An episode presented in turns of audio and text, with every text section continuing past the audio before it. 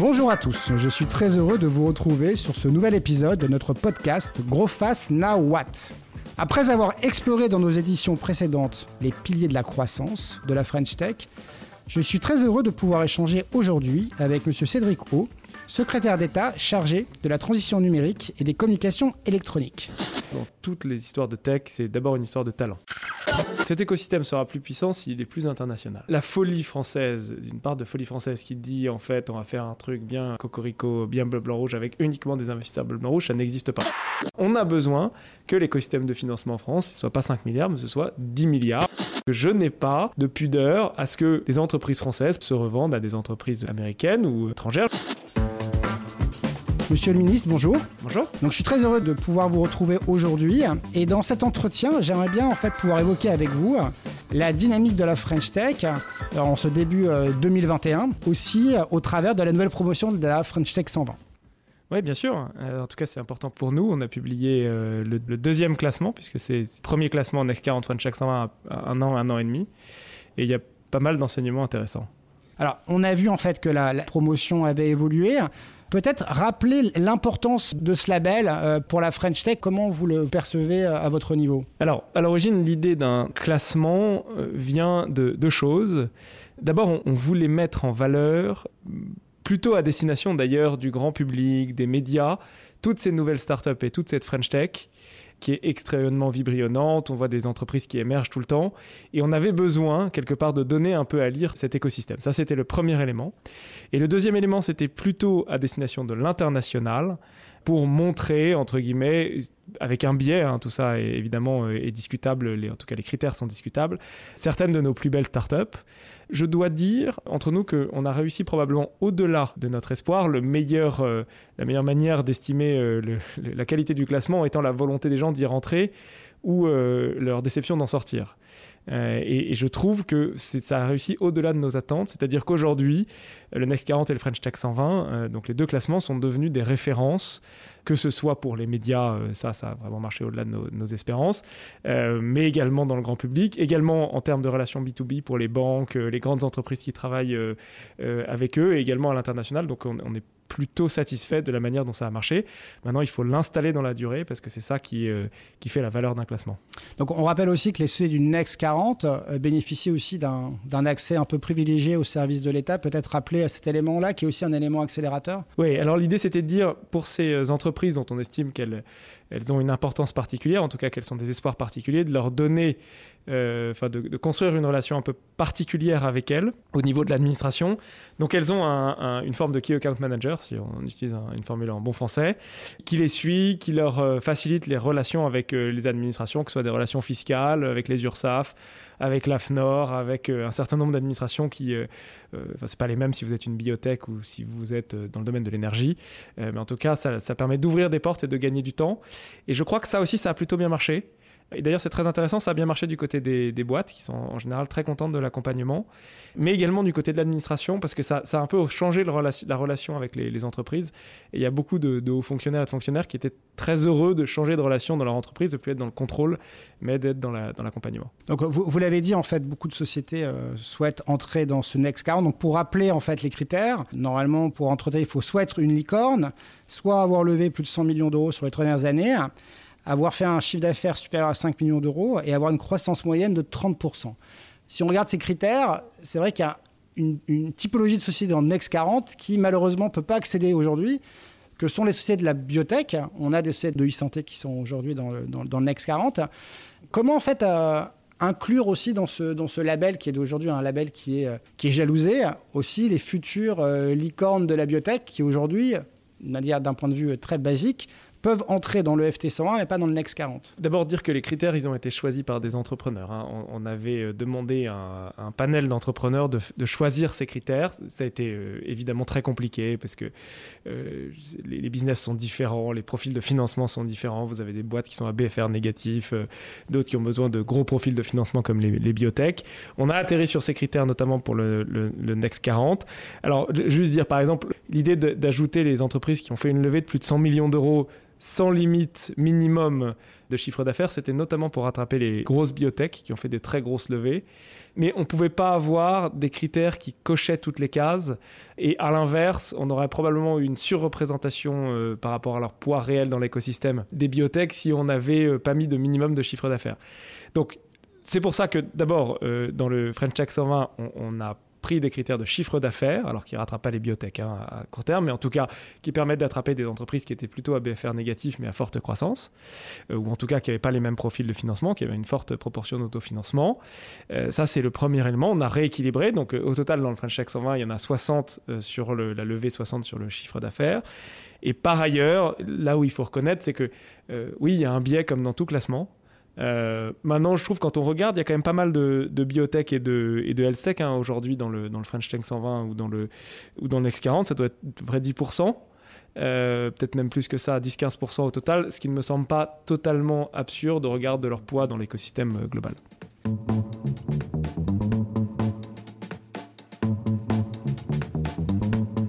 C'est une bonne transition sur la création de ces futurs leaders. On voit bien qu'aujourd'hui, euh, lorsqu'on prend les chiffres de l'investissement dans le monde, on a une tectonique de plaques qui est en train de s'organiser, qui est assez claire. Euh, d'un côté, euh, la plaque des États-Unis, de l'autre côté, la plaque de l'Asie, puis la plaque européenne. Et c'est vrai que même si on est, on est très heureux que la France, aujourd'hui, caracole en tête dans le dernier baromètre du capital risque, on voit que la France est la première en, Europe continentale. On voit bien aussi que pour créer des leaders, il faut aussi se serrer les coudes au sein de l'Europe. Et j'aimerais bien euh, que vous nous expliquiez un petit peu l'initiative que vous avez lancée qui s'appelle Scale Up Europe avec euh, Maria Gabriel qui est commissaire européenne à l'innovation, qui permet justement de réfléchir à ces sujets. L'idée, elle est plurielle. D'abord, moi, je trouve qu'en Europe, c'est très bien qu'on soit en compétition entre nous, d'une certaine manière. C'est-à-dire que moi, plutôt libéral sur ce sujet-là, c'est-à-dire que je pense que la compétition permet d'être meilleur. Donc, euh, c'est très bien à la fois qu'il y ait une marque européenne et à la fois qu'on soit en compétition. Je suis très content d'être passé devant les Allemands euh, dans le dernier classement EY. Euh, je suis encore mécontent d'être derrière les Anglais, mais ça motive pour passer devant eux. Et j'espère que c'est la même chose et pour les Anglais et pour les Allemands et que quand si les Allemands nous voient passer devant, ça leur donnera d'envie d'être meilleurs que nous. Je pense que ça rendra tout le monde meilleur. Maintenant, je pense qu'il y a une chose qu'on doit réussir, c'est réussir à créer une marque européenne dans ce monde de la technologie. Et créer une marque européenne, ça ne veut pas dire ne pas être en compétition entre soi, ça veut dire que sur un certain nombre d'éléments, qui peuvent être par exemple la fiscalité des stocks options, qui peuvent être les régimes d'immigration, euh, euh, le financement, on arrive à se mettre d'accord pour faire en sorte que notre euh, masse critique pèse comme une masse critique. C'est-à-dire qu'il y ait, à côté du marché unique, en tout cas, qui n'est pas total, hein, mais libre circulation des biens et des services, une forme d'intégration qui aille toucher un certain nombre d'autres choses. Je pense qu'on est en compétition avec, certes avec les autres pays européens, mais d'abord avec les Américains euh, et les Chinois, voire d'autres pays dans le monde, et qu'on doit créer une vraie marque européenne. On a réussi à le faire au niveau de la France avec euh, la French Tech. Et donc c'était un peu ce qu'il y a derrière cette initiative lancée et pilotée notamment par l'Elysée et les équipes du président, qui est de dire, en fait, essayons de porter la dynamique French Tech à un autre niveau. Discutons-en avec nos partenaires européens, la Commission européenne, mais aussi un certain nombre de financeurs euh, comme Niklas Genström, qui est aussi ancien créateur d'entreprise, et de patrons de, de licornes ou de grosses entreprises tech euh, européennes. Mettons-nous autour de la table et essayons de voir qu'est-ce qu'on peut améliorer déjà en quick win et puis sur un peu plus long terme pour réussir à créer une vraie dynamique européenne dans cette compétition qui, vous l'avez dit, euh, nous oppose aux Chinois et, aux Américains. Et dans, dans cette dynamique, j'ai vu en fait qu'il y avait quatre streams importants le stream des talents, de l'investissement, la collaboration Startup Grand Group et aussi de la Deep Tech. En fait, sur ces différents éléments, il apparaît aujourd'hui que d'ailleurs les talents arrivent en numéro un, donc euh, on a bien cette guerre de talents qui va être en fait assez clé euh, euh, dans cette construction. Sur la partie en fait Deep Tech, vous avez aussi lancé en France pas mal d'initiatives pour accélérer sur la Deep Tech. Vous pouvez nous en dire aussi quelques mots? D'abord, bottom line pour moi dans toutes les histoires de tech, c'est d'abord une histoire de talent. C'est-à-dire, si vous avez les meilleurs qui sont ici, ils font les meilleures boîtes le premier élément, c'est de garder les meilleurs, éviter qu'ils s'en aillent. Ils s'en allaient beaucoup jusque-là. La dynamique, c'est un peu inversé. Et faire venir des talents du monde entier, euh, que ce soit des États-Unis, de la Chine, de l'Afrique, euh, de l'Asie du Sud-Est, etc., etc. Donc ça, c'est le, le, premier élément. Sur la question de la deep tech, d'abord, moi, je suis assez clair sur la question de la deep tech. C'est-à-dire, je pense que comme toutes les verticales et toutes les niches, le problème se résout d'abord par la taille du gâteau. C'est-à-dire que quand vous avez euh, un écosystème de financement comme les États-Unis qui est de plus de 100 milliards de dollars euh, chaque année, bon, bah, vous prenez 2 ou 3% de ça ou 5% de ça, bah, ça fait 5 euh, milliards de dollars qui vont uniquement dans la deep tech. Quand vous avez un écosystème de financement comme en France, qui est à 5 milliards de financement par an, bah, ça fait 20 fois moins et donc il y a très peu de deep tech qui sont financés. Et donc, premier élément, je le dis parce qu'on a besoin de plans sectoriels, j'y viendrai, mais on a d'abord besoin, pour plein de raisons, de faire grossir le gâteau bottom line. premier élément. Deuxième élément, bien évidemment que dans l'attente, on doit accélérer sur certaines technologies critiques et on doit faire des efforts sur la deep tech. C'est notamment pour cela que BPI a fait un plan deep tech il y a quelques, il y a un an et demi, je crois que ça a été annoncé juste avant le premier confinement de mémoire. C'est pour cela que nous, on fait des plans sectoriels, comme dans l'intelligence artificielle, comme euh, euh, dans euh, le quantique, comme dans la cybersécurité, parce qu'on pense que sur certains éléments où il y a besoin à la fois de recherche, de meilleur de lien entre la recherche et l'entrepreneuriat et d'investissement public, on se doit d'être au rendez-vous pour accélérer sur des technologies sur lesquelles il y a beaucoup de compétition. Donc nous avons parlé en fait de la deep tech. On a aussi ce stream sur les exits qui est à la fois très présent euh, dans Scale Up Europe, mais aussi qui est une véritable préoccupation de la French Tech, non pas une préoccupation, mais une attention toute particulière, car on le sait dans tout écosystème, lorsque on a beaucoup d'argent qui, qui est investi et on sait que les sommes ont été multipliées par 5 en 5 ans. On a un objectif aussi de faire grandir cet écosystème. Et pour que tout cela soit équilibré, il faut aussi qu'à un moment donné, il y ait des sorties significatives. Donc euh, ce stream est important. Quelle est votre, analyse aujourd'hui euh, des sorties dans la French Tech? Comment vous voyez les choses? Et comment euh, les réflexions de Scale Up Europe ou d'autres réflexions que vous pouviez avoir peuvent accompagner ce mouvement? Assez globalement, moi je suis assez optimiste sur cette question du financement, sauf accident. On voit que, en fait, on franchit les haies les unes après les autres et qu'on franchit pas la quinzième avant la première, ce qui est assez normal. C'est-à-dire que Bon, moi, ça fait euh, trois ans maintenant, enfin depuis 2017, donc euh, trois ans et demi, quatre ans, que je m'occupe de ce sujet pour le gouvernement, d'abord en tant que conseiller, ensuite comme ministre. Ça fait deux ans que je suis ministre, deux ans et demi. Et en fait, c'est assez euh, intéressant. Les problèmes d'il y a deux ans, déjà, ne sont plus nos problèmes aujourd'hui. C'est-à-dire, les problèmes d'il y a deux ans, on, se disait le nombre de levées de plus de 50 millions, il n'y en a pas assez. Donc, en fait, c'est ce qui avait d'ailleurs conduit au processus Tibi, etc. Honnêtement, aujourd'hui, le nombre de levées de plus de 50 millions, on ne se pose même pas la question, même celle de plus de 100 millions. Et donc, maintenant, on se pose des questions qui sont celles d'après, on a plus aval, qui sont celles de l'introduction en bourse ou de la sortie. Et je pense que ça va se résoudre. Ça prend un tout petit peu de temps, mais je pense que ça va se résoudre pour plusieurs raisons. D'abord parce que sur les questions d'introduction en bourse, on le voit, là il y a quelques très belles startups euh, qui ont annoncé leur introduction en bourse. Alors on va voir ce que fait OVH, mais il y en a d'autres. Et donc je pense que c'est susceptible d'abord d'aider le marché à se structurer, les investisseurs institutionnels de connaître la classe d'actifs, et puis de décoincer un peu tout le monde sur l'introduction en bourse à Paris, qui reste encore un défi. D'ailleurs on travaille avec Euronext pour faciliter cette euh, introduction en bourse. Ça c'est le premier euh, élément. Et puis il y a la question des rachats. Bon, j'en parlais il y a quelques jours avec euh, Sébastien Bazin euh, d'accord sur cette question de rachat. Lui, il a beaucoup racheté. Hein. Il a payé cher. En fait, c'est assez simple. Il n'y a pas beaucoup de boîtes legacy qui rachètent. Et, quand elles payent, elles surpayent. Enfin, en tout cas, elles ne surpayent pas par rapport à Google ou Facebook, mais elles payent cher au regard de leurs critères à elles. Et c'est dur à intégrer. Bon, je pense que les choses sont doucement en train de bouger. Ça, c'est le premier élément. Et surtout, en fait, comme la plupart du temps, ce sont les, les boîtes pure players euh, ou les boîtes du web qui font de la consolidation, bon bah demain euh, c'est euh, les Doctolib, les Believe, les Content Square, les Miracle qui feront de la consolidation pour l'écosystème. Un peu moins probablement Carrefour ou Airbus. Et donc je pense que le, fait que l'écosystème grossisse, que nos grosses boîtes soient de plus en plus grosses, eh bien, ça prépare ces rachats. Néanmoins, on veut aider un certain nombre de choses dans le cadre de Scale Up Europe. Et notamment, je pense que si on pouvait dupliquer l'initiative TIBI au niveau européen, ça serait assez intéressant. L'initiative Tibi, elle a dû conduire à ce que les fonds français en moyenne grossissent de 20, 30, peut-être 40% euh, aujourd'hui. Mais je pense que si on veut aller à l'étape d'après, si on sait faire des choses avec euh, le Fonds européen d'investissement ou la Banque européenne d'investissement euh, et, faire des trucs à ce niveau-là, je pense qu'on peut faire des choses extrêmement intéressantes. Après tout, il n'y a pas beaucoup de fonds de plus d'un milliard d'euros dans le VC. Euh, en, France, il y en a un pour le moment et en Europe, il n'y en a pas beaucoup. Donc si on pouvait structurer quelques fonds comme ça, ce serait pas mal. Rappelons en fait le, constat, c'est que le rapport TV avait recommandé justement d'élargir le panel d'investisseurs avant la cotation et surtout après la cotation. Et souvent, on oublie de dire que l'incapacité de faire entrer des sociétés en bourse en Europe et sur Euronext n'est pas un problème de société de marché, mais d'écosystème. C'est-à-dire que pour que ça marche, il faut avoir, bien sûr, un, outil, donc une place boursière qui marche, mais aussi des investisseurs, des analystes. Donc, euh, euh, c'est vrai que c'est assez intéressant de le rappeler.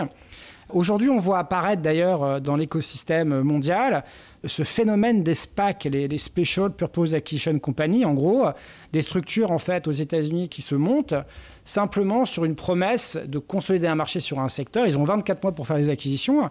Et c'est vrai qu'aujourd'hui, bon nombre en fait des acteurs de la French Tech sont appelés pour voir s'ils ne sont pas euh, candidats à, entrer euh, via ces SPAC.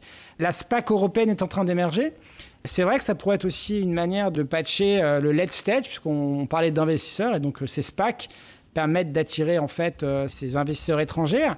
On a beaucoup parlé en fait de, cette forme de prédation. En tout cas, à chaque fois qu'on parle investissement late stage, on a bien vu que sur les derniers très gros tours de table, évidemment, on avait des nouveaux fonds qui arrivaient, qui n'étaient pas ceux qu'on voyait il y a cinq ans. La, sensibilité, votre sensibilité en fait à, ce phénomène en fait d'internationalisation, de globalisation, vous voyez ça sous un œil euh, attentif. Voilà, quelle est votre vision? Alors plutôt positif, euh, ça, mérite d'être regardé dans le détail, mais d'abord, moi je, pense que cet écosystème sera plus puissant s'il est plus international. Je veux dire, la, folie française, d'une part de folie française qui dit en fait on va faire un truc bien euh, cocorico, bien bleu, blanc, rouge avec uniquement des investisseurs bleu, blanc, rouge, ça n'existe pas. D'abord parce que dans ce cas-là, euh, les Français ils préfèrent investir aujourd'hui leur argent dans la pierre et les bonds à 10 ans plutôt que dans les entreprises. Donc de toute façon, de la même manière qu'Israël est très souverain mais le fait avec euh, des fonds étrangers, je pense qu'on a besoin des fonds étrangers pour être plus souverain. On a besoin que l'écosystème de financement en France ne soit pas 5 milliards, mais ce soit 10 milliards. Le jour où on sera à 10 milliards, c'est 10% de la taille de l'économie de, ce que font les Américains. On a une économie qui fait 10% et on sera au bon niveau dans la compétition internationale. On peut même rêver aller euh, plus haut. Pour cela, on a besoin des investisseurs étrangers. Et donc, si on veut les investisseurs étrangers, si on veut que les Français mettent plus d'argent, il faut que euh, cette classe d'actifs, elle rapporte et donc il faut vendre. Et donc, quand il faut vendre, CQFD, par rapport à ce que je disais tout à l'heure, on a besoin de vendre et de faire grossir l'écosystème. Une partie de la vente doit se faire à l'étranger. Donc ça, c'est mon, premier élément, c'est que je n'ai pas de pudeur à ce que des entreprises françaises, par exemple dans euh, le retail, le e-commerce, se revendent à des entreprises américaines ou, ou, étrangères. Je préfère évidemment quand ce sont des entreprises françaises qui rachètent, mais je pense que ça fait partie de l'écosystème, l'économie globale du système ça dépend évidemment du secteur. Il y a des secteurs, la cyber, euh, euh, des sujets euh, très techniques, le quantique, où il faut faire beaucoup plus attention. Rachat américain, rachat chinois, évidemment, on regarde de beaucoup plus près. D'ailleurs, on a les instruments pour bloquer. S'agissant des SPAC, bon, ben, c'est un peu la même chose. Si on regarde la big picture, la très bonne nouvelle, c'est qu'il y a eu deux introductions en bourse de sociétés tech de plus d'un milliard d'euros depuis 1996 en France, Dassault Systèmes et Worldline. On va en avoir deux ou trois dans l'année qui vient. Et donc, avant, tout le monde n'avait pas de choix que d'aller au Nasdaq. Euh, là, la pondération de l'écosystème français va être très intéressante. Il y en a qui vont continuer à aller au Nasdaq. Et fair enough, ça fait partie de la vie, que ce soit par SPAC ou pas par SPAC. D'ailleurs, ce que je n'aimerais pas, évidemment, et on y sera attentif, c'est qu'il y a une razzia totale sur des boîtes qui auraient dû s'introduire en France parce qu'elles correspondent plus au marché français, parce qu'elles sont à des niveaux de capitalisation qui font que c'est pas si intéressant d'aller que ça au Nasdaq, et que si ces boîtes-là devaient se faire racheter massivement par des SPAC, ça serait problématique, mais à ce stade, ce n'est pas le cas.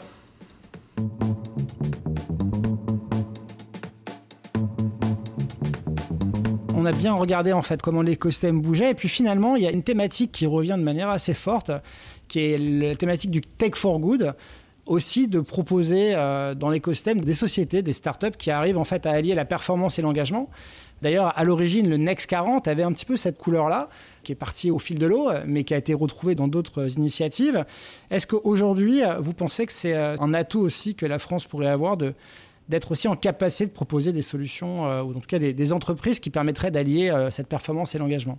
Alors, je pense que la question de l'intégration des questions d'impact et de l'équilibre dans l'écosystème entre l'innovation, la performance financière et les questions de rôle social est un atout de l'Europe et de la France en particulier. Je pense qu'il y a un impératif de la part des entreprises. Alors, je, je dirais qu'elles soient à la fois with impact ou for impact, comme on, sait qu'on peut faire la, différence, euh, de se pencher sur cette question. C'est que je pense que c'est absolument indispensable. D'abord, c'est absolument indispensable si on est un peu cynique pour des raisons de recrutement, pour des raisons de soutenabilité euh, du, système. On, voit que, notamment sur les entreprises qui sont dans le domaine environnemental, il y en a beaucoup dans les entreprises du, du French Tech 120 et du Next 40, ce qui montre qu'on peut à la fois répondre à des problématiques sociétales et être euh, économiquement euh, performant. Et je ne vois que d'un très bon œil le fait que cet écosystème ne reproduise pas exactement les mêmes problèmes du capitalisme d'avant. Je pense qu'il faut répondre aux défis sociétaux qui sont ceux que nous avons, défis sociétaux, environnementaux, d'inégalité, etc. Et que compte tenu du soutien du gouvernement, c'est une très bonne chose. Mais je pense que ce que montrent le Next 40 et les French Tech 120, c'est qu'on peut allier les deux problématiques. Très bien. Bah, écoutez, merci beaucoup, Monsieur le Ministre, merci. pour cet entretien. Et donc, euh, retrouvez-nous donc sur Growfast Nawat, le podcast qui euh, éclaire sur la French Tech.